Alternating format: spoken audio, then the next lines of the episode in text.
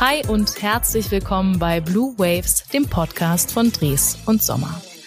In Zeiten von Energiekrise, Klimawandel und Rohstoffknappheit hören wir immer wieder, wir sollen mehr sparen, verzichten, vermeiden und reduzieren. Mein heutiger Gast sagt, darum geht es nicht, sondern darum, nützlich statt weniger schädlich zu sein, und zwar durch Innovation und Qualität.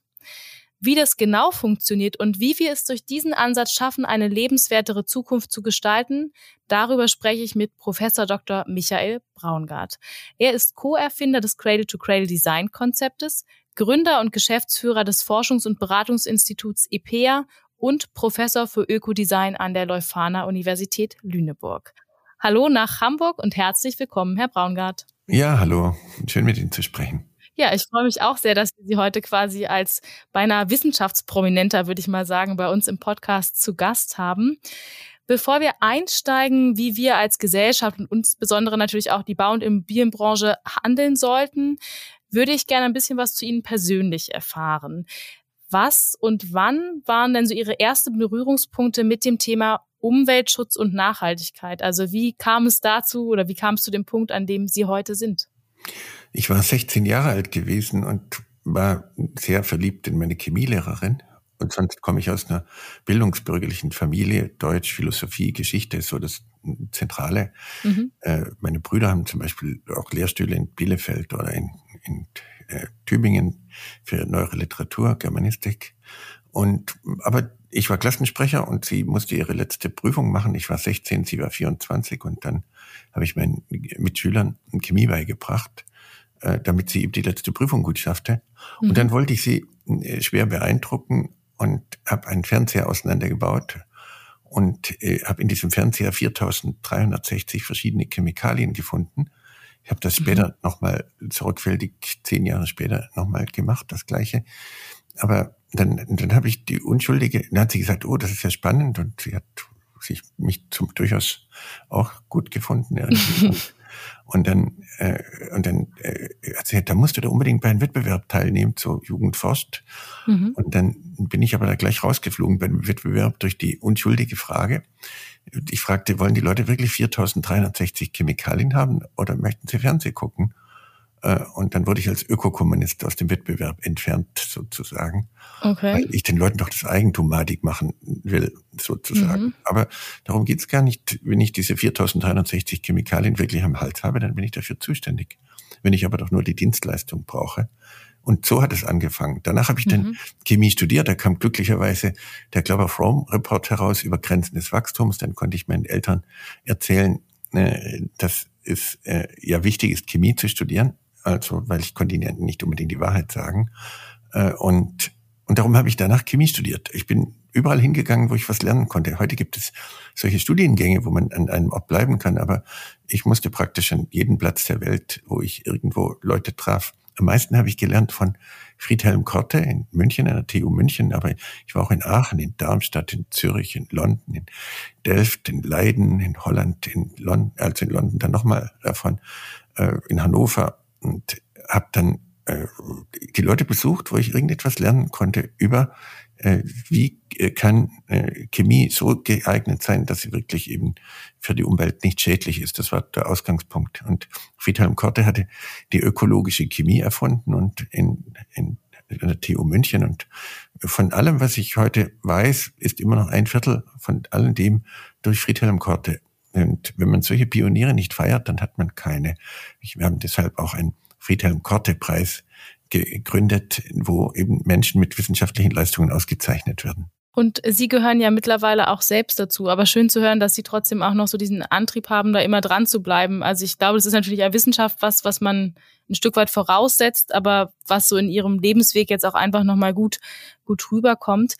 Antrieb ist auch ein gutes Stichwort, denn ich habe in meiner Recherche rausgefunden, dass Sie in Ihrem Büro ein Museum der Zukunft zu stehen haben. Ich hoffe, es steht da noch. Ähm, von daher, was findet man in diesem Museum der Zukunft in Ihrem Büro? Naja, wir wollen zeigen, wie die Zukunft aussieht, weil die bestehenden Dinge sind einfach falsch. Die sind nicht für 10 Milliarden Menschen geeignet. Sie reichern sich in Lebewesen an. Ich habe seit 36 Jahren Muttermilchproben untersucht. Es gibt keine einzige Probe, die man als Trinkmilch verkaufen könnte. Davon kommt ein Drittel, die alle diese, diese Chemikalien, wir können 2800 Chemikalien finden in Muttermilch, äh, kommt aus dem, äh, aus dem Baubereich. Mhm. Und äh, ich denke, wir wehren uns doch zurecht gegen sexuelle Belästigung. Ja? Und dabei muss ich aber auch nicht nachweisen, dass ich davon krank geworden bin. Ich soll dann jeweils nachweisen bei Muttermilchuntersuchungen, dass die Babys davon krank werden. Das wäre ein echter Menschenversuch sozusagen. Nein, die, das ist chemische Belästigung. Und ich würde gerne ein Gebäude sehen, was für Muttermilch geeignet ist. Also wo sich keine Chemikalien finden, die sich nachher in Lebewesen anreichern. Trotzdem äh, ausdrücklich äh, äh, kann ich nur empfehlen, Kinder zu haben, ja, und die auch zu stillen, weil die Mutter sich dabei entgiften kann. Also sie können damit ein Drittel aller Schadstoffe verlieren mit einem Baby. Es gibt kein besseres Detox und für Männer nichts Vergleichbares, als ein Baby zu stillen. Aber jetzt ernsthaft betrachtet, ich war lange in den USA gewesen, habe mir leider ziemlich loses Mundwerk zugelegt, weil in Deutschland meinen die Leute, Wissenschaft muss langweilig sein, dann sei sie ernsthaft. Aber in den USA hört ihnen eben einfach niemand zu. Ja, und mhm. äh, und äh, da die Leber und die Nieren bei den Babys die ersten neun Monate nicht funktionieren, die bauen sich erst in der Funktion auf über die Zeit, ist es immer besser, ein Baby zu stillen, aber bis maximal neun Monate. Dann ist es in der Tat chemische Belästigung für das Baby. Also nicht so wie in Esoterikkreisen, so drei Jahre zu stillen. Das ist absolut nicht richtig, weil das, dann werden diese Schadstoffe auch verstoffwechselt. Also auch für das Baby ist es besser, als jedes Nestle Milchpulver äh, äh, gestillt zu werden, aber nicht länger als neun Monate. Das heißt, solche Zusammenhänge schaut man sich an und dann wundert man sich einfach drüber und sagt, Freunde, warum ist das, was uns umgibt, so erstaunlich primitiv im Verhältnis zu dem, was es sein könnte? Man fasst einen einfachen Kassenzettel an, und, äh, und hat mit diesem Kassenzettel sofort zwei Dutzend Chemikalien im Blutstrom. Hinten drauf steht, bitte nicht ins Altpapier werfen. Mhm. Oder die Leute äh, gehen zum Skifahren und ich finde überall in Vorarlberg in allen Gewässern Skiwachs. Wie kann man ein Produkt machen und nicht fragen, wo die Dinge nachher enden, wo sie hinkommen? Mhm. Und daraus ist eben Cradle to Cradle entstanden, zu sagen, wir wollen nicht von der Wiege zu Bahre denken, sondern wollen es von der Wiege zu Wiege, dass jedes Ende wieder ein neuer Anfang ist dabei. Und, und, und darum setzt sich das jetzt sehr schnell durch, weil die Natur spart ja auch nicht, die verzichtet nicht, sie reduziert nicht, sie ist, ja, sie ist, ist eine Kultur der Großzügigkeit. Ein Kirschbaum im Frühling, ja, äh, für eine Handvoll Kirschen tausende Blüten. Und, aber dieser Kirschbaum ist nützlich. Dieser Kirschbaum äh, reinigt die Luft, reinigt das Wasser, liefert Lebensraum für über 200 andere Arten. Wie primitiv sind unsere Gebäude im Verhältnis dazu? Ja, also ein, darum war mir sehr früh klar, dass wir Gebäude machen sollten, die so wie, äh, wie Bäume sind, also die nicht klimaneutral sind, sondern mhm. die gut fürs Klima sind. Ich komme ja auch nicht nach Hause und sage meinen Kindern, ich bin heute kinderneutral oder, oder Ehefrau neutral. Ja? Also ich will doch gut sein fürs Klima. Oder wollen wir weniger schädlich sein? Für weniger schädlich sind wir zu viele. Also auch wenn wir jetzt vermeiden, mhm. sparen, verzichten, reduzieren, zerstören wir diesen Planeten bloß ein bisschen langsamer. Mhm. Äh, wir machen dann nur das Falsche richtig und damit eben richtig falsch. Mhm. Und heißt, wir wollen mehr als klimaneutral sein, heißt es klimapositiv oder geht es darüber sogar noch hinaus? Ja, wir wollen gut fürs Klima sein. Also schauen Sie, äh, das hat mit unserer Religion zu tun, dass wir versuchen, klimaneutral zu sein. Ich meine, Stuttgart möchte klimaneutral sein, 2040 oder Berlin lese ich das auch. In, überall in Hamburg auch, äh, von selbst in Lübeck, wo ich heute war, wollen die unbedingt klimaneutral sein. Aber das ist ja völlig traurig. Ja. Ich meine, ich äh, will doch, ein Baum ist auch nicht klimaneutral. Will ich dümmer als ein Baum sein? Also, das hat aber die Religion hat damit zu tun. Die Religion sagt, äh, du bist böse. Ja. Also die Menschen sind von sich aus böse. Und nur äh, der liebe Gott kann dich erlösen. Also ich kann nur durch göttliche Gnade gut sein. Darum können wir nicht äh, gut sein aus uns selber heraus, sondern das Höchste ist neutral zu sein. Darum sagt man ja bei Dres und Sommer, wenn man eigentlich gut meint, sagt man nicht schlecht ja, davon, weil man eigentlich nicht gut sein kann. Und das hat mit vielen solchen Dingen zu tun. Äh, ich habe das erst begriffen, als ich eine Weile in China gearbeitet habe. Wenn man in China auf dem Land zum Essen eingeladen ist, dann erwarten die Leute bis heute, dass man so lange bleibt, bis man die Toilette aufsucht. Jetzt gilt es unhöflich zu gehen und die Nährstoffe mitzunehmen. Ja, das, dadurch konnte China fast 8000 Jahre eine bruchlose Zivilisation schaffen. Wir haben den Bauern immer nur die Nährstoffe weggenommen, von der Stadt und nie was zurückgegeben. Die Bauern verhungerten, mussten auswandern oder in die Stadt und die Stadt musste weiter weg. Man musste Kolonien äh, aufbauen dafür, um sich Nährstoffe zu holen, weil wir nie wirklich in Kreisläufen gedacht haben. Das kann man daran sehen, dass es bis heute noch so ist. Wir denken, dass es eigentlich eher besser ist, wenn es uns nicht gibt, denn man kann nur klimaneutral sein, wenn man nicht existiert. Allein wir atmen nur, wenn wir im Bett liegen, 170 Kilogramm Kohlendioxid aus. Also darum mhm. können, können wir nur neutral sein, wenn es uns nicht gibt. Und das ist ja eigentlich, äh, das äußert sich äh, fundamental in ganz elementaren Fehlern daran, dass wir zum Beispiel, dass es kein Biosiegel gibt, was erlaubt, dass meine eigenen Nährstoffe wieder eingesetzt werden dürfen. Ja. Selbst Demeter-Landbau verliert damit etwa zwei Tonnen Boden pro Hektar. Und ja, weil mein eigenes Pipi nicht verwendet werden darf. Es ist nur Bio, wenn ich nicht dazugehöre. Das mhm. ist total traurig. Darum braucht es eher ein asiatisches Denken äh, über echte Kreisläufe und auch nicht diese traurige äh, äh, Nachhaltigkeit, die man sozusagen schon äh, im, jeweils in der Schule mitbekommt. Die, ja, die nachhaltige Entwicklung sei die Entwicklung, ja, die für die jetzige Generation äh, ja, die ohne die, den zukünftigen Generationen zu schaden. Ich meine, stellen Sie vor, Sie kommen nach Hause, erzählen Ihren Kindern, dass Sie ihnen heute nicht schaden wollen. Ich meine, wie absurd. Wollen Sie nicht gut für Ihre Kinder sein? Das heißt, wir brauchen europäisches Problemdenken. Und da ist es ja oft so, dass wir denken, wenn geforscht wird, hätten wir schon was geleistet. Ja, mhm. Wir brauchen asiatisches, echtes Kreislaufdenken, wo wir dazugehören. Wir brauchen aber auch äh, amerikanischen Handlungswillen. Also die Amerikaner handeln einfach. Wir reden immer und, ja, und machen Wissenschaft eigentlich, um nichts zu tun, sozusagen.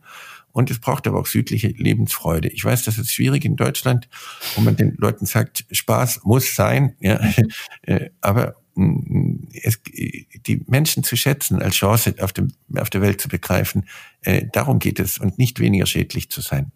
Ja, und der Spaß daran zu schaffen, sozusagen was, was Neues zu gestalten, was Neues zu, voranzubringen. Also sozusagen dadurch ja auch ein Stück weit zu motivieren, könnte ich mir vorstellen. Ja, ja, also eben nützlich zu sein und nicht weniger schädlich. Also nicht den ökologischen Fußabdruck zu minimieren und zu sagen, ich, ich, ich hacke mir wie bei Aschenputtel die Ferse ab oder sowas, damit ich noch in den Schuh reinpasse. Nein, äh, sondern einen großen Fußabdruck zu haben, der aber ein Feuchtgebiet wird, wo ich mich freue, dass die Menschen da sind, weil sie die anderen Lebewesen unterstützen. Mhm. Jetzt haben Sie auch mal den, den Ausdruck ge gebracht, sozusagen in der Vergangenheit, dass das 1,5 Grad Ziel, was ja auch gerade heiß diskutiert wird oder bearbeitet wird oder daran geforscht wird, ziemlich irrsinnig ist. Warum sehen Sie das so? Naja, also man könnte das 2 Grad Ziel ja zum Beispiel sogar einhalten, wenn man mhm. eine Krawattenpflicht einführen würde, weil äh, wenn, wenn sie so leicht stranguliert sind, wir haben das gemessen in, in mhm. Pittsburgh in der Carnegie Mellon Universität mit Volker Hartkopf, der aus Ludwigsburg ursprünglich stammt, mhm. dem Intelligent Workplace. Und wir haben gesehen, wenn man eine Krawatte trägt, kann man die Raumtemperatur um zwei Grad senken. Das heißt, man müsste vor allem für Frauen entweder eine Rollkragenpflicht äh, einführen oder eine Krawattenpflicht. Dann könnte man, wie gesagt, das zwei Grad Ziel in der Wohnung ganz gut erreichen. Davon mhm. ähm, das würde natürlich eine Röckepflicht für Sommer, im Sommer für Männer natürlich auch bedeuten, aus Fairnessgründen, weil das gleiche natürlich in der Klimaanlage umgekehrt natürlich auch gilt. Nein, aber das, das 1,5 Grad Ziel, wo wir Kinder auf der Straße sehen, die mit Mikroplastikfarbe in der Mönckebergstraße in Hamburg, wir alle für 1,5 Grad Ziel aufschreiben, äh, das äh, löst das Problem nicht. Das zerstört diesen Planeten bloß ein bisschen langsamer. Es muss doch jedem auffallen, dass jetzt die Gletscher abtauen mit den jetzigen Gehalten, dass jetzt äh, das Polareis verschwindet. Das Grönlandeis taut offensichtlich 30 mal schneller ab, als man noch vor fünf Jahren dachte. Allein der, der, der, das, äh, das Grönlandeis, wenn es auftaut, bedeutet für Hamburg ein Anstieg des Meeresspiegels um sieben Meter. Das heißt, es wird, es hilft uns nicht, äh, etwas weniger schädlich zu sein. Wir brauchen ein positives Ziel. Wir müssen erreichen, dass wir im Jahr 2100 wieder die Gehalte in Treibhausgasen haben, die es 1900 gegeben hat. Mhm. Also von 420 Teile auf eine Million Teile CO2 pro eine Million Teile Luft auf 280 Teile zurückzukommen. Wir müssen das zurückholen. Davon, ansonsten zerstört sich der Planet selber und mit dem 1,5 Grad Ziel nur ein bisschen später. Und, mhm. und ich bin natürlich auch äh, sehr traurig, wenn ich das sehe, wie wie Kinder jetzt sich irgendwo festkleben an Kunstwerken oder an, auf der Straße, äh, äh, so verzweifelt, äh, sind die davon, also wenn wir jetzt nicht wirklich ein positives Ziel vorgeben, dann riskieren wir, dass die sich noch was antun, weil, äh, weil, äh, weil dann sagen sie, wir entlasten die Welt am besten, wenn es uns nicht gibt. Also ich hatte nie auch als Jugendlicher, wenn ich bei Umweltaktionen mitgemacht hatte, etwas gemacht, wo ich nachher nicht mehr über meinen Körper bestimmen könnte und darauf warten müsste, ob irgendein genervter Polizist mich dann nachher vom Asphalt wegreißt oder wenn dieser, dieser Sekundenkleber ist extrem hautschädlich und er ist auch extrem, äh, das Lösungsmittel ist genauso giftig für meine Haut. Das hätte ich nie gemacht davon. Das heißt, ich bin wirklich äh, ganz und gar äh, besorgt über diese jungen Leute. Wir brauchen ein positives Ziel. Wenn wir sagen, wir holen uns das zurück, dann, und nicht, wir erhöhen den Recyclinganteil um drei Prozent. Wenn wir sagen würden, im Baubereich werden wir in zehn Jahren nur noch Plastik verwenden, was aus dem Kohlendioxid der Erdatmosphäre gewonnen wird, dann würde ich doch viele junge Leute dazu kriegen, dass sie mitmachen wollen. Ja, und nicht nur ein paar Elektroautos hier da anschließen und den Bericht auf Altpapier zu drucken, äh, davon, die Nachhaltigkeitsbeauftragten werden zu nach und nach meine größten Feinde, weil sie das Bestehende optimieren. Sie machen das Falsche damit perfekt und damit eben perfekt falsch, anstatt erst zu fragen, äh, was ist das Richtige? Wir schützen nicht die Umwelt, wenn wir sie etwas langsamer zerstören. Wir sagen, schützt die Umwelt, mach weniger Müll, reduziere den Energieverbrauch, spare äh, äh, Wasser. Aber dann schützen wir damit nicht, auch wenn es in jedem Hotel so steht, ja, davon, damit man die, äh, die, Bettwäsche nochmal verwendet. Aber wir schützen nicht, wir zerstören nur etwas langsamer. Das wäre so, wenn ich sagen würde, schützt dein Kind, schlag es nur fünfmal anstatt zehnmal. Das ist kein Schutz, das ist nur weniger kaputt machen. Und für weniger schädlich sind wir einfach zu viele Menschen auf der Welt. Ja, und auch schon zu lang wahrscheinlich schädlich unterwegs. Jetzt haben Sie schon gesagt, es wäre ein Ziel, dass man zum Beispiel in der Baubranche sagt, Plastik kommt nur noch aus dem Kohlendioxid der Erdatmosphäre zukünftig. Haben Sie noch weitere Beispiele jetzt ganz konkret für die, für die Bau- und Immobilienbranche, die verdeutlichen, was wir tun können und was eben unser Zukunftsbild sein sollte? Ja, die, die Kunststoffe werden zum Beispiel die Polycarbonate, die kennt jeder. Das sind die, die hochbrillanten Kunststoffe, die man verwendet für Bremsleuchten bei Autos oder, mhm. oder für die Abdeckung von Scheinwerfern oder für die Wassertanks in Großraumbüros, diese blauen Tanks. Das ist Polycarbonat. Das ist nichts anderes als die Polyester der Kohlensäure davon. Also wenn man das PVC rausschmeißen müsste, wird als erstes, weil dadurch Plastikrecycling einfach praktisch unmöglich ist. Das ist immer nur ein Downcycling davon. Aber es gibt viele Dinge. Also die Luft in einem Gebäude ist etwa drei bis achtmal schlechter als schlechte städtische Außenluft. Ich habe unlängst Kindergärten untersucht in einer mittelgroßen Stadt. 16 Kindergärten, wenn die draußen wären, müssten die alle geschlossen werden. Ja. Äh, das heißt, weil sie die Feinstaubgrenzwerte drastisch überschreiten. Wir unterhalten uns immer in Stuttgart über Neckartor und die Feinstaubwerte, aber wir sind ja. zu 80 Prozent in Innenräumen. Wir unterhalten uns über Corona und Lebenserwartung, aber wir verlieren so viel mehr Lebenserwartung durch Feinstaub. Gerade heute hat das Umweltbundesamt äh, dargestellt, dass in Europa 240.000 Leute jedes Jahr frühzeitig sterben durch Feinstaub. Mit jedem Atemzug. Und das sind Leute, die zum Beispiel äh, jetzt Homeoffice machen und Laserdrucker stehen haben, die atmen äh, Milliardenteile an Feinstaub ein, die durch den ganzen Körper wandern und so wie kleine Harpunen die Zellen zerschneiden, dann verkalken die. Ich habe eine Obduktion eines 44-jährigen Mannes mitgemacht, der Homeoffice hat gemacht mit drei Kindern. Und in jeder Körperzelle bis in den großen C sind, äh, äh, sind Feinstaubteile aus dem Laserdrucker zu finden. Äh, davon, also. wir müssen äh, unbedingt Gebäude machen, wo die Luft besser ist als draußen. Asthma ist häufigste Kinderkrankheit. Äh, über die 40 Prozent unserer Häuser haben Schimmel davon. Also äh, wir müssen schauen, dass die Gebäude gesund sind. Also bevor wir sie gasdicht machen, müssen wir erst fragen, was ist gesunde Luft im Gebäude. Sonst machen wir das Falsche perfekt und damit perfekt falsch. Gebäude müssen so sein, dass sie die Luft reinigen, dass sie das Wasser reinigen, dass die Fassaden genutzt werden, um zum Beispiel Algen zu kultivieren. Wenn man äh, bei Ernährung fragt, was ist gesunde Ernährung, dann stellt man fest, dass Algen viel gesünder sind als Rindfleisch. Wenn man Rindfleisch verspeist, nimmt man etwa nur 20 Prozent des Eiweißes wirklich auf. Bei Algen nimmt man über 80 Prozent des Eiweißes auf. Das heißt, wenn man also fragt, was ist gesundes Essen, dann geht es nicht darum, jetzt irgendwie Leuten etwas vorzuschreiben, sondern zu fragen, was ist richtig, gutes Essen. Und dann kann trotzdem ein Steak äh, eine Delikatesse sein, aber ist nicht der tägliche Hamburger sozusagen. Das heißt, Gebäude können viel mehr Funktionen bekommen, wenn man sie mit einem mit einer Metapher mit einem Baum vergleicht, dann können Gebäude die Luft reinigen zum Beispiel, so wie ein Baum es tut, das Wasser reinigen. Sie können Kohlenstoff binden, anstatt nur etwas weniger äh, Heizung zu brauchen. Und sie können zum Beispiel in der Landwirtschaft eben nützlich sein, weil man auf einem Hektar Fassade so viel anbauen kann wie auf 80 Hektar, 60 bis 80 Hektar, je nach Bodenqualität Maisanbau. Ja davon. Das heißt, wir holen dann das Kohlendioxid zurück und setzen, machen daraus Eiweiß, was man dann direkt für Suppen, für Brot äh, einsetzen kann oder für viele andere äh, Nahrungsmittel. Und man kann daraus auch Kunststoffe machen, wie zum Beispiel Plastik, was dann perfekt biologisch abbaubar ist. Also die Zukunft der Gebäude fängt gerade erst an. Sie sind erstaunlich primitiv, wenn man sie vergleicht mit dem, was die Natur so kann. Das fängt aber mit einfachen Dingen an, zum Beispiel, dass der Betonstahl unbedingt so gemacht wird, dass keine Buntmetalle mehr drin sind, weil im Moment äh, wird aus einem alten Auto nicht wieder ein neues Auto gemacht, sondern primitiver Betonbewährungsstahl. Und damit verliert man alle Buntmetalle. Das Chrom, Nickel, Kobalt, Mangan, Wolfram, Antimon, Bismut, Molybden ist alles verloren im Betonstahl. Mhm. Ja, also Donald Trump lügt die Leute irgendwie ein bisschen ehrlicher an. Wir machen kein Recycling, ja, überhaupt nicht. Wir reden von Recycling und machen daraus primitives Downcycling. Es ist noch nicht keine einzige Fensterscheibe in Gebäude wieder zur Fensterscheibe recycelt worden, obwohl das technisch relativ leicht ginge. Man müsste nur das Geschäftsmodell dafür entwickeln, dass man Fensterglas wieder als Fensterglas verwendet. Oder es ist aus einem Mobiltelefon werden von 41 seltenen Elementen, äh, die wir äh, gefunden haben, darin gerade neun zurückgewonnen. Und die zurückgewonnen werden, sind nicht wirklich selten. Also Gold ist nicht wirklich selten, es ist nur teuer.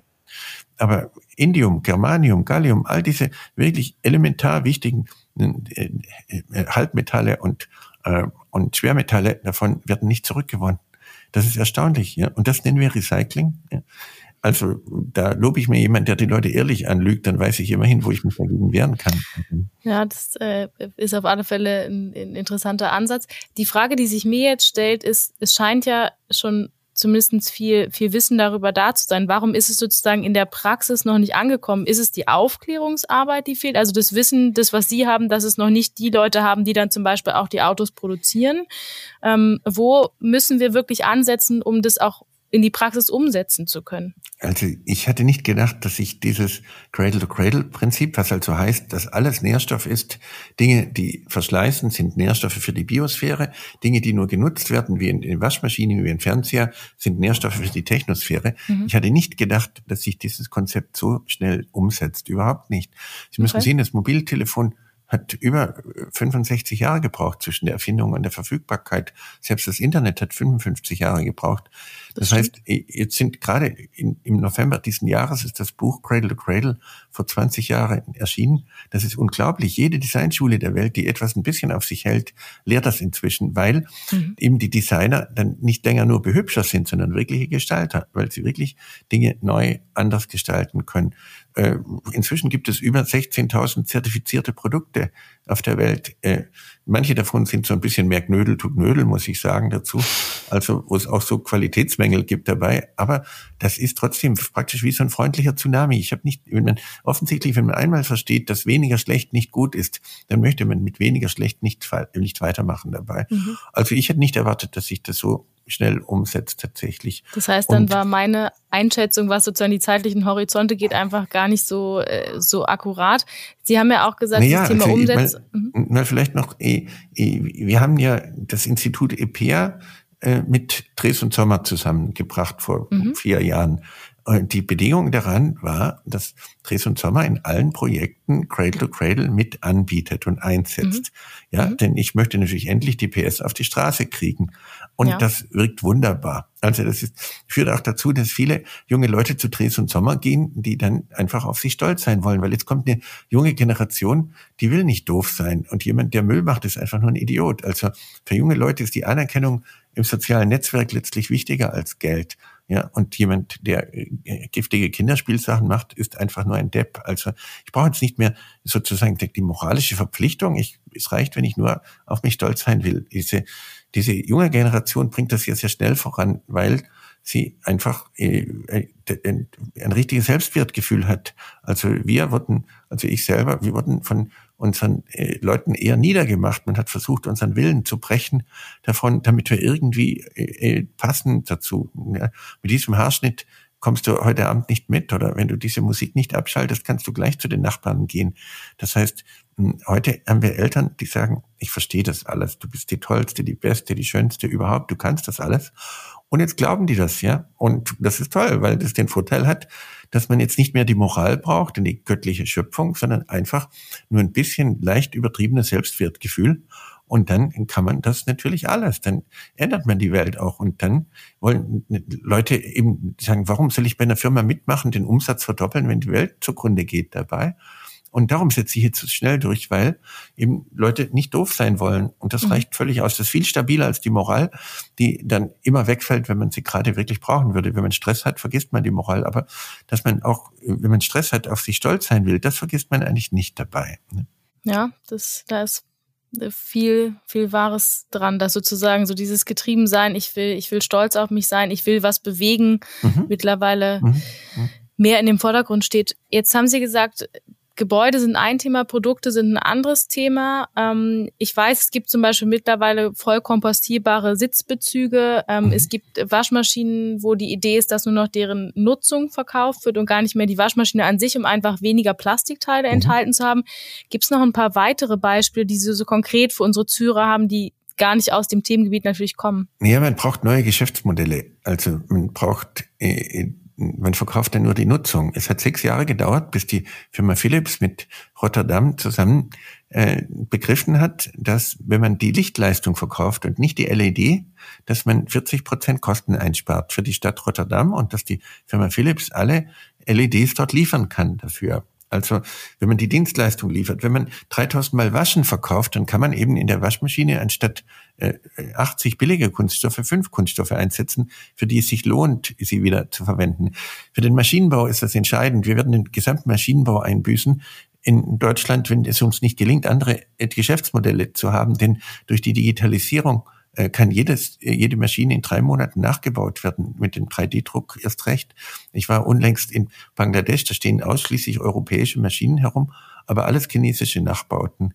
Ja, mhm. da steht ein Heidelbeck drauf dazu zum Beispiel.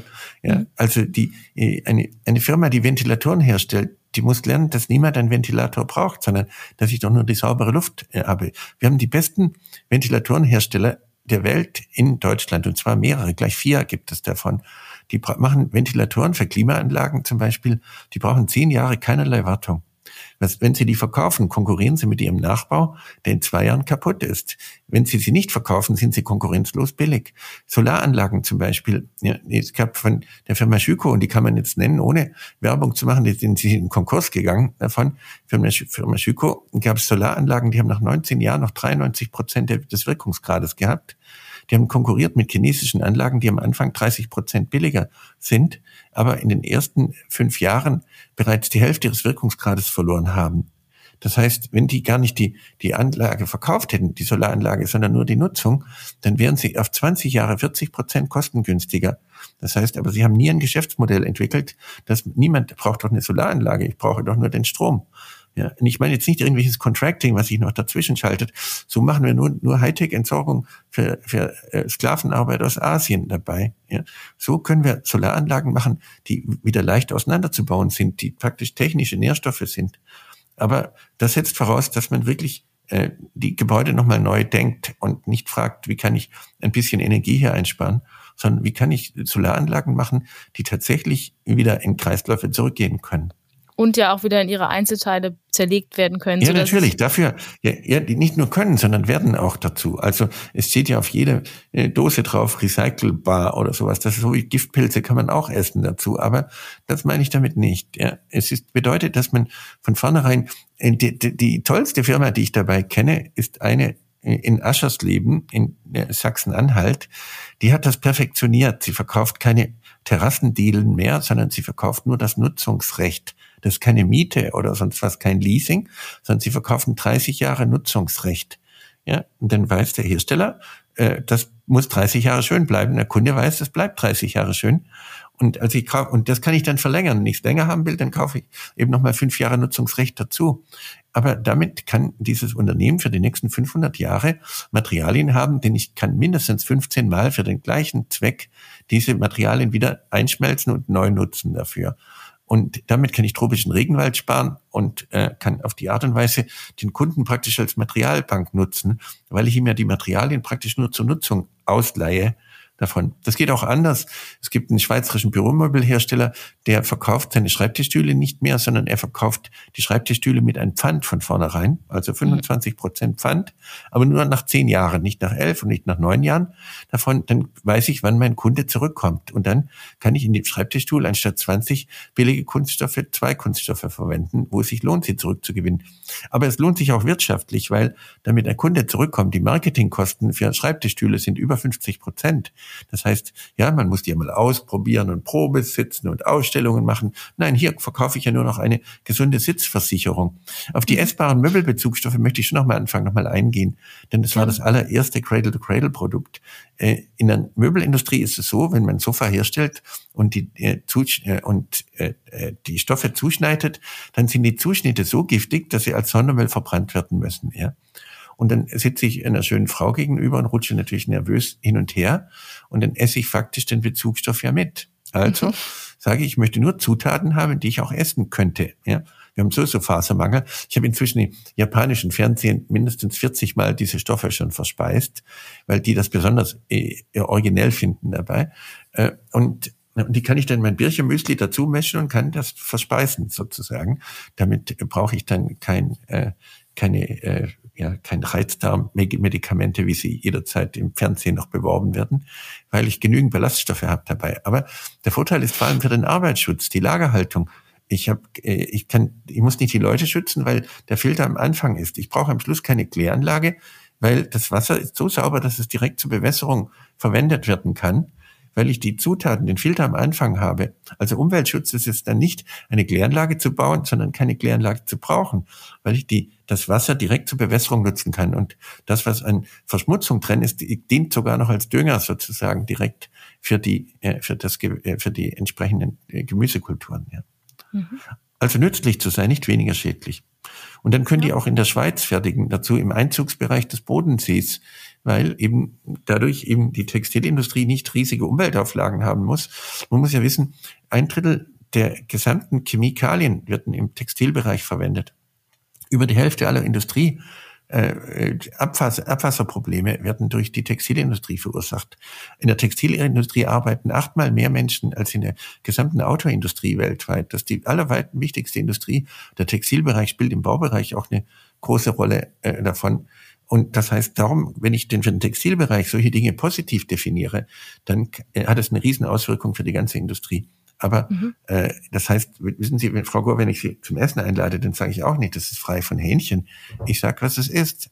Also nicht frei von Paraben oder sonst was, sondern ich definiere, was drin ist und nicht, was nicht drin ist. Verstehen Sie? Die Leute stellen Schuhe her und, und, und die fragen nicht, was mit dem Schuhabrieb passiert. Natürlich kann ich es auch verspeisen dazu. Äh, wenn Sie eine Auster verspeisen, dann nehmen Sie mindestens 1500 Plastikteile auf, mit bis zu 40.000. Das heißt, äh, wir können das Plastik natürlich aus dem Ozean zurückholen, wenn wir nur genügend Austern verspeisen. Also jeder kann was tun. Also wenn Sie dann noch Ihren Carbon Footprint senken wollen, dann trinken Sie nicht diesen billigen Prosecco, den die Leute sogar bei Bräuninger in den, aus Dosen trinken mit Strohhalmen dazu. Ja, in, in Stuttgart habe ich das gerade gesehen, äh, sondern dann trinken Sie Champagner, weil Champagner hat viel feinere Bläschen. Das heißt, sie können damit dreimal weniger CO2 emittieren durch Champagner trinken als mit Prosecco, wo das CO2 sogar noch dazugegeben wird. Ja. Also jeder kann was tun, die Welt zu retten. Champagner trinken und Austern schlürfen, dann tun sie schon was für diesen Planeten. Klingt eigentlich auch ganz angenehm, muss ich sagen. ja, also für weniger schlecht. Es gibt viele so tolle Beispiele. Wir haben eine derartig absurde Landwirtschaft, äh, die bedeutet, dass ich zehn Kalorien Energie brauche für eine Kalorie Ernährung. Wenn ich im Gebäude mit dem Aufzug fahre, brauche ich für die gleiche Leistung nur zwei Kalorien. Ich meine, ich kann damit mein Carbon Footprint um das Fünffache senken, nur durch Aufzug fahren. Und dann sterbe ich noch früher und schütze die Umwelt noch mehr natürlich in der Logik. Das ist klar. Ja. Also für weniger schlecht gibt es ganz viele Methoden. Man kann die Bohnengerichte in der Kantine verbieten, dann pupsen die Leute nicht so viel Methan zum Beispiel. Also ohne Ende gibt es da Möglichkeiten. Man kann die Haare kürzer schneiden, dann spart man Shampoo und warmes Wasser davon. Also man kann die Sitzheizung Heizung im Auto eine Stufe geringer stellen. Wenn es alle Leute auf der Welt machen, spart es ein Atomkraftwerk ein. Also jeder kann schon was tun in der Anführungszeichen. Ja, und das finde ich eine sehr schöne Message, dass jeder wirklich was tun kann, dass man nochmal sieht, wie klein sozusagen auch die Maßnahmen sein können, nützlich zu sein und weniger schädlich. Ja, aber ich will, ich will damit sagen, dass wir vor allem ein grundlegendes Designproblem haben. Also Dinge zu machen, wo wir den anderen Lebewesen nutzen können. Und dafür sind die Gebäude erstaunlich primitiv. Äh, was ich schon sehe, dass das jetzt im Mainstream ankommt, natürlich auch durch Dres und Sommer. Ja. Mhm. Äh, davon, jetzt bekomme ich den Deutschen Nachhaltigkeitspreis. Ja, äh, davon, obwohl ich mich eigentlich ständig über Nachhaltigkeit lustig mache. Von, mhm. also da ist mir schon wirklich Schlimmes passiert. Da kam so ein Minister an und ich sagte, Nachhaltigkeit ist doch ziemlich langweilig. Ja, wie geht's Ihnen denn so mit Ihrer Frau, Herr Minister? Ja, und dann ist er aufgestanden und ist gegangen, weil ja, weil ich halt sagen wollte, er, nicht, er würde zu seiner Frau doch nicht sagen, dass sie eine nachhaltige Beziehung haben. Und dann ist er gegangen, weil am Tag vorher im, in, in der Zeitung stand, dass er eine Affäre mit seiner Sekretärin hatte. Äh, und äh, darum äh, frage ich, wenn ich in Österreich bin, frage ich jetzt immer, wer gerade eine Affäre hat, dass mir dieser Fehler nicht wieder passiert davon. Aber also denkt, kommt da bekomme ich den deutschen Nachhaltigkeitspreis, was die, die wichtigste Auszeichnung für Nachhaltigkeit im deutschsprachigen Bereich ist. Also es kommt jetzt an, es setzt sich jetzt durch mhm. äh, mit einer Geschwindigkeit, wie ich es nie erwartet habe. Ja, das stimmt. Auf den deutschen Nachhaltigkeitspreis und was es auch mit Ihnen macht, würde ich gleich am Ende auch gerne noch einmal eingehen. Aber vorher noch eine andere Frage. Und zwar haben Sie gesagt, EPA und Dres und Sommer seit 2019 ja quasi die definierte Zusammenarbeit. Sie sind aber nebenher auch noch Teil der Dres und Sommer Stiftung im Stiftungsrat. Mhm. Wie kam es dazu und warum machen Sie das? Naja, es gibt den Hans Sommer und es gibt ja mhm. viele Partner in Dres und Sommer, die begriffen haben, dass sie, wenn sie auf Dauer wirklich etwas Gutes tun wollen, eben auch Dinge tun wollen und äh, möchten, die eben nicht direkt dem Unternehmen nutzen, sondern die der Allgemeinheit nutzen. Ja? Also Dres und Sommer ist doch genauso eine Nichtregierungsorganisation man sollte das Gutmenschentum nicht nur immer Greenpeace überlassen, sondern es ist doch klar, dass wenn man Werte schöpft, dass man dann auch diese Werte der Allgemeinheit zur Verfügung stellen kann. Äh, und darum ist diese Stiftung, wo ich gerne im Beirat dabei ist, das natürlich eine, eine wunderbare Angelegenheit, weil auf die Art und Weise eben auch Leuten geholfen werden kann, die einfach in, direkt in Schwierigkeiten sind oder eben auch neue Dinge angestoßen werden können. Also zum Beispiel wir müssen das Kohlendioxid aus der Atmosphäre zurückholen. Wir müssen auf den Gehalt von, äh, 2000, äh, von, äh, von 1900 wieder im Jahr 2100 ja zurückkommen. Also wie sieht die Technik aus? Wie kann ich Boden wieder aufbauen? Weil unsere jetzige Landwirtschaft Boden massiv zerstört. Ja. Und das sind ganz viele fundamentale Fragestellungen, wo natürlich eine Stiftung tatsächlich etwas leisten kann zum Gemeinwohl. Dadurch ist sie gemeinnützig und dient nicht Dres und Sommer, aber sie schafft gleichzeitig durchaus für Dres und Sommer einen zusätzlichen Zweck zu sagen, wir möchten nicht nur eben äh, der Firma dienen, sondern der Allgemeinheit auch dabei, für alle Beschäftigten. Wir haben in, in unserem Institut ja durchaus auch äh, die Möglichkeit, äh, dann eben das Know-how anderen zur Verfügung zu stellen, ja, ehrenamtlich dann tätig zu sein, auch Leute, die sich das eben nicht leisten können davon. Und jetzt haben Sie gerade den Ehrenpreis des Deutschen Nachhaltigkeitspreises schon angesprochen, den Sie jetzt bekommen. Und damit sind Sie ja, oder wird einfach nochmal für mich unterstrichen, welche Vorbildfunktion Sie für viele haben. Mich interessiert jetzt zum Ende nochmal, was sind denn Ihre Vorbilder? Also was, was inspiriert Sie und was treibt Sie an, das Thema auch weiterhin immer zu, zu pushen und nicht aufzugeben und zu sagen, ich sehe keine Chance mehr, dass wir es noch schaffen, die Welt zu retten, um es mal ganz plakativ zu sehen. Was haben Sie da in Ihrem, in Ihrem Kopf? Was ist, was ist Ihre Vision? Ja, für mich ist es gar keine Vision zuerst mal, sondern einfach nach wie vor die Empörung darüber, wie primitiv existierende Dinge sind. Mhm. Also ich bin mit Leidenschaft Chemiker und Verfahrenstechniker und dann wundere ich mich, dass die Dinge, die uns umgeben, einfach so primitiv sind. Dann trinken die Leute Aperol Spritz ja, davon in der Fußgängerzone in Stuttgart und dort ist dann E110 und E124 drin. Das sind Azufarben, wo ich mich mein Leben lang dafür eingesetzt habe, dass sie aus dem Textilbereich rauskommen und dann saufen die Leute das Zeug. Ich meine, das kann es doch nicht sein, dass ein, ein Staat so wenig äh, Rücksicht nimmt, wirklich auf die Gesundheit der Leute. Das gleiche mit dem Feinstaub. Das, ja, das ist für mich, also, ist mir unbegreiflich. Das sind äh, diese beiden Farben, die drin sind in Aperol Spritz. Das sind E110, wie gesagt, und E124.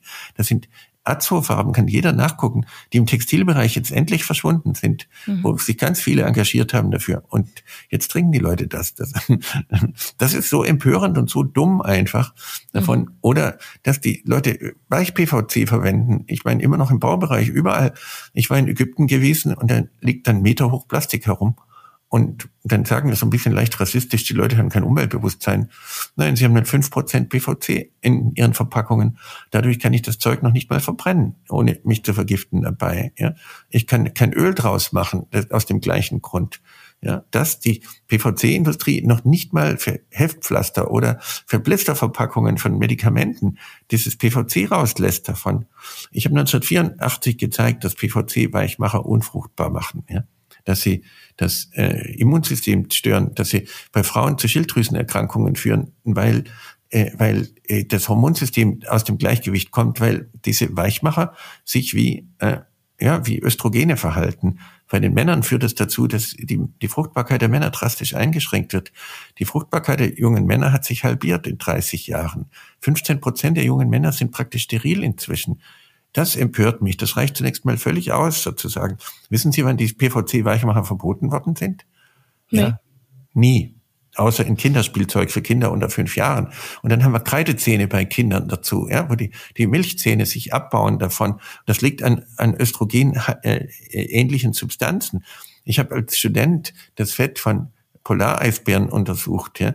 Äh, die Kinder nehmen die Weichmacher nicht über das Spielzeug hauptsächlich auf, sondern über die Böden, über die, äh, über Planschbecken, über Gästebetten, ja, über dieses Zeug, was so dann nach Plastik riecht davon, darüber nimmt sie die auf und die behalten dann, bleiben in der Wohnung drin.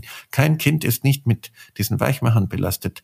Und oder ich habe als äh, Student das Fett von Polareisbären untersucht, ja, Flammschutzmittel, für die sie in Plastik verwendet werden, wie Styropor, aber auch in, in Outdoor-Bekleidung sozusagen davon, in vielen Bereichen ich habe gezeigt, dass allein darüber die, ne, die äh, Eisbären aussterben werden. Ja. Wissen Sie, wann die verboten worden sind? Vor vier Jahren. Ja. So lange hat man die einfach noch weiterverwendet. Ja, das ist das, wo ich sage, hey, das ist schön, dass wir Wissenschaft machen. Meine Kollegen haben dann untersucht, ob auch das Meerschweinchen unfruchtbar wird oder tatsächlich Schildkröten, weil Schildkröte und Schilddrüse hört sich so ähnlich an, sozusagen, ja. Dafür haben sie Geld gekriegt. Oder so eine Polaris-Stern-Expedition, ja. Da schicken die ein, ein Schiff los, ein Eisbrecher, das sich zufällig irgendwo festfrieren lässt im Polareis und schauen danach, wie die Trift ist des Eises. Das kann ich mit den Patronen und mit Markiersubstanzen so viel genauer machen davon, wenn ich das will. Damit sage ich diesen Idioten wie Donald Trump, dass wir immer noch forschen müssen für den Treibhauseffekt. 190 Millionen Euro. Das empört mich und das treibt mich um und sage, Freunde, eh, wenn wir jetzt nicht handeln, dann wird mir irgendwann nicht mehr die Vitalität haben als Gesellschaft. Ja? Nicht ich persönlich, sondern die Gesellschaft, weil sie für die Reparatur der Zerstörung so viel Geld ausgibt, dass sie gar nichts Neues mehr machen kann. Schon jetzt wird ein Drittel der Rentenzahlungen äh, der, der, des Bundeshaushaltes für Rentenzahlungen ausgegeben.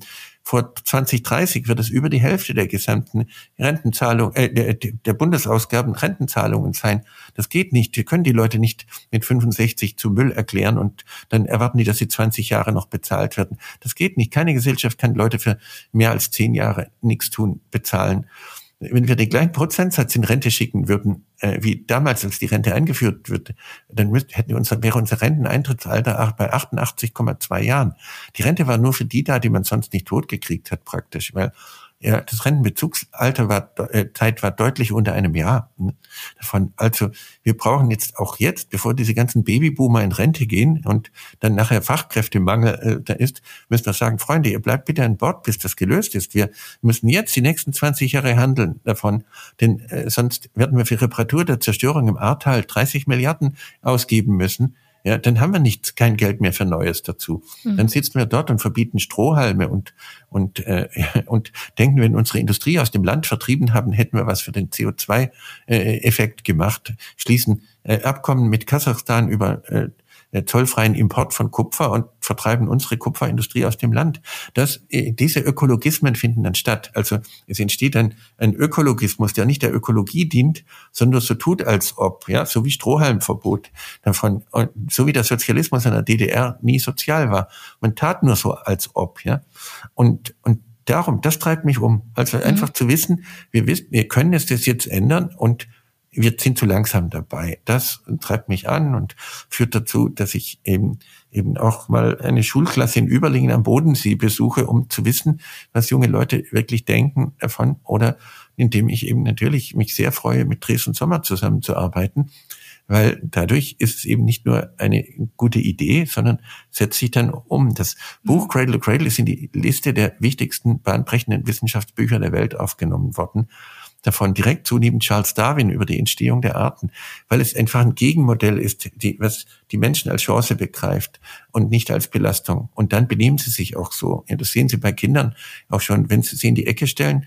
Und wenn ein Kind, was sich am schlechtesten benimmt, die meiste Aufmerksamkeit kriegt, dann äh, führt das dazu, dass sie immer äh, versucht, Aufmerksamkeit zu kriegen über das, indem man anderen Leuten das Leben schwer macht. Und wir brauchen eine andere Pädagogik, die den Kindern nicht sagt, du sollst jetzt möglichst wenig Schweinereien machen, sondern es ist gut, dass du da bist, weil selbst die Ärmsten der Armen sind auf der Welt immer großzügig und freundlich, wenn sie gemocht sind, wenn sie sich sicher fühlen. Wenn sie Angst haben, dann werden sie immer raffgierig und feindselig. Das heißt, wir kommen dann, wenn wir das verstehen, zum viel bescheideneren Lebenswandel, nicht weil es uns jemand vorschreibt, sondern weil wir uns freuen, dass es den anderen auch gut geht. Wir haben inzwischen dieses Gefühl, dass wir eigentlich Schädlinge sind und dann ist es auch nicht so schlimm, wenn die Leute Mittelmeer ertrinken, weil es sind so, so zu viele. Das heißt, wir, äh, wir, wir kannibalisieren uns. Und es geht nicht um das Ende der Menschheit dabei, dass wir kein, keine Sorge haben, auch nicht die Ende des Planeten. Wir verlieren halt die Tiere und Pflanzen, die uns besonders schön und ne, possierlich erscheinen, die Tiger und die Löwen und die Giraffen und die Elefanten. Das wird verschwinden. Ja, aber was wir als Menschheit verlieren. Wir verlieren unsere Würde. Wir werden uns kannibalisieren und werden uns gegenseitig das Leben schwer machen. Anstatt dass wir eine Kultur der Großzügigkeit entwickeln. Die Biomasse der Ameisen ist viermal größer als die der Menschen. Und sie sehen kein Umweltproblem. Nur durch die Kreislaufwirtschaft der Ameisen gibt es den Regenwald in Brasilien. Es geht aber natürlich darum, konkret anzufangen. Wir sollten ab morgen aufhören, Futtermittel aus Brasilien zu beziehen, zum Beispiel. Wir beziehen die Fläche Frankreichs aus, als Lateinamerika als Futtermittel. Wir holzen den Regenwald ab. Wir zerstören ihn davon. Dann würden die Bauern auch faire Preise bei uns kriegen. Wir würden nicht große Gülle sehen verursachen. Wir würden einfach kein Importfuttermittel mehr beziehen, denn man kann dort drei, viermal Soja anbauen, dann sind die Böden so zerstört, dass man praktisch die nächste Fläche wieder abholzen muss dabei. Äh, und das könnten wir. Und dann könnten wir in der Tat nützlich für diesen Planeten sein. Und wenn Sie wollen, können wir eine eigene Folge allein darüber machen, was man wirklich tun kann äh, davon, weil, weil jetzt ist die Zeit zu handeln. Ja, und das ist, glaube ich, ein schönes Schlusswort. Jetzt ist die Zeit zu handeln. Wir haben heute gelernt, was für viele Ansatzpunkte es gibt. Und es ist tatsächlich so, ich glaube, wir könnten über viele einzelne Punkte noch ganz viele Einzelfolgen machen. Und trotzdem müssen wir irgendwann quasi zum Ende kommen. Ich muss sagen, ich bin einerseits ganz stark motiviert, selbst ab jetzt und sofort zu handeln, aber bin auch sehr zum kritischen Nachdenken angeregt worden. Also dieses Bewusstsein dafür, was sozusagen es alles für Auswirkungen hat, in welchen Kreisen und wie weit wir eigentlich denken müssen. Und ich hoffe, liebe ZuhörerInnen, dass Ihnen genauso geht, dass Sie genauso motiviert und aber auch zum Nachdenken angeregt sind. Ich bedanke mich bei Ihnen, Professor Dr. Braungart, dass Sie sich die Zeit genommen haben, uns die Insights in Ihre Arbeit zu geben, uns in Ihre Gedankengänge mitgenommen haben und hoffe, dass Sie weiterhin empört bleiben, um so viele tolle Sachen auf die oder in die Welt zu bringen und Ideen in die Welt zu bringen. Und wenn Sie, liebe ZuhörerInnen, jetzt an weiteren Informationen interessiert sind, dann klicken Sie gerne auf den Link in der Episodenbeschreibung. Ich bedanke mich fürs Zuhören und sage bis zur nächsten Folge Blue Waves, dem Podcast von Dres und Sommer.